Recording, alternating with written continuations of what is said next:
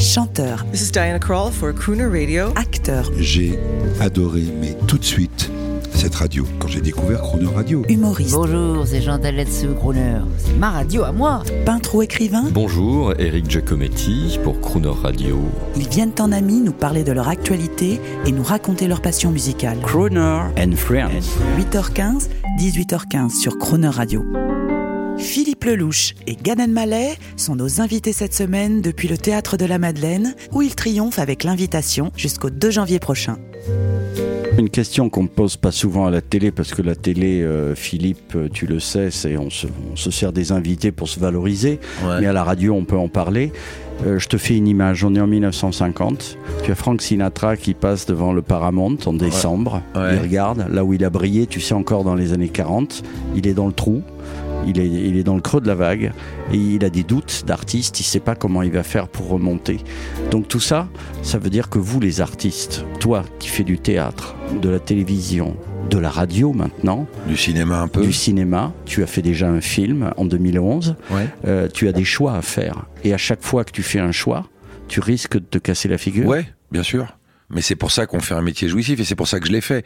Moi, si tu veux me tuer, il y a- pas longtemps, on a posé cette question à De Niro. J'ai adoré. Je vais, je vais, je vais me servir de lui parce que je pense la même chose. Évidemment, toute proportion gardée, vous l'aurez bien compris.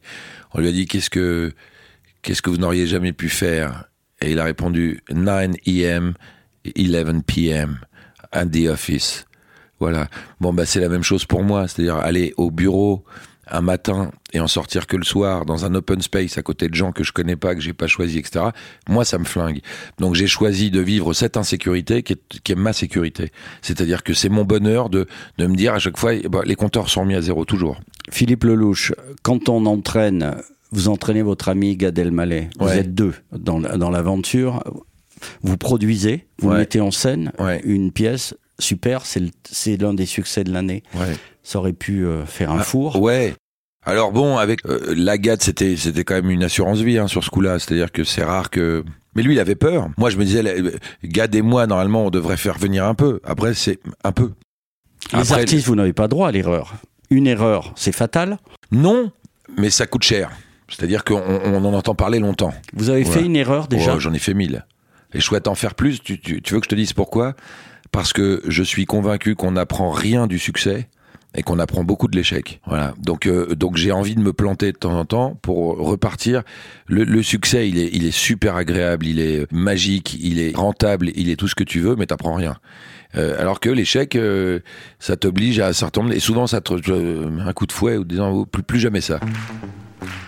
Quand je serai KO, descendu des plateaux de Faunou, poussé en bas par plus forts que moi.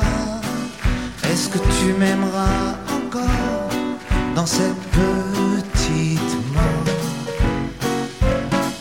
Attention, plus personne porteur de glace, de chewing-gum plus de belle allure, chevaux glissant sur la côte d'Azur. Quand je serai pomme dans les souvenirs,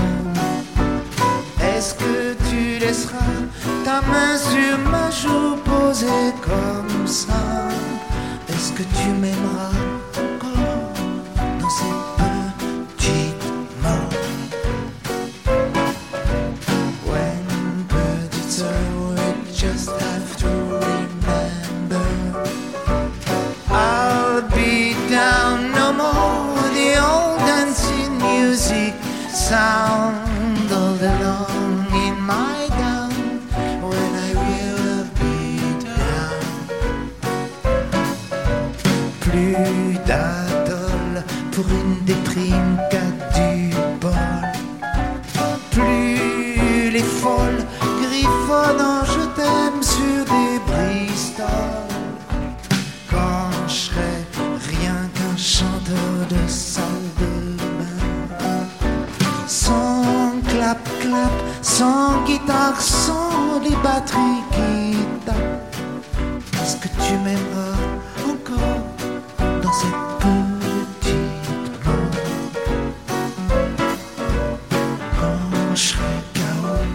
descendu des plateaux de. Poussé en bas par des plus beaux, des plus forts que moi. Est-ce que tu m'aimeras encore dans cette petite